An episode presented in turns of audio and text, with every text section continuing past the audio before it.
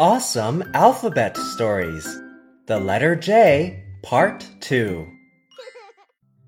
Bo likes to play with his friends in the jungle. There are many interesting plants and little animals. Today, he accidentally wears jeans. It's very inconvenient. He can't jump as high as before. He can't jump as far as before. Fortunately, his friends can help him to trek through the jungle. To thank his friends, he invites them to drink orange juice. Yummy! Jeans, juice, jungle, jump.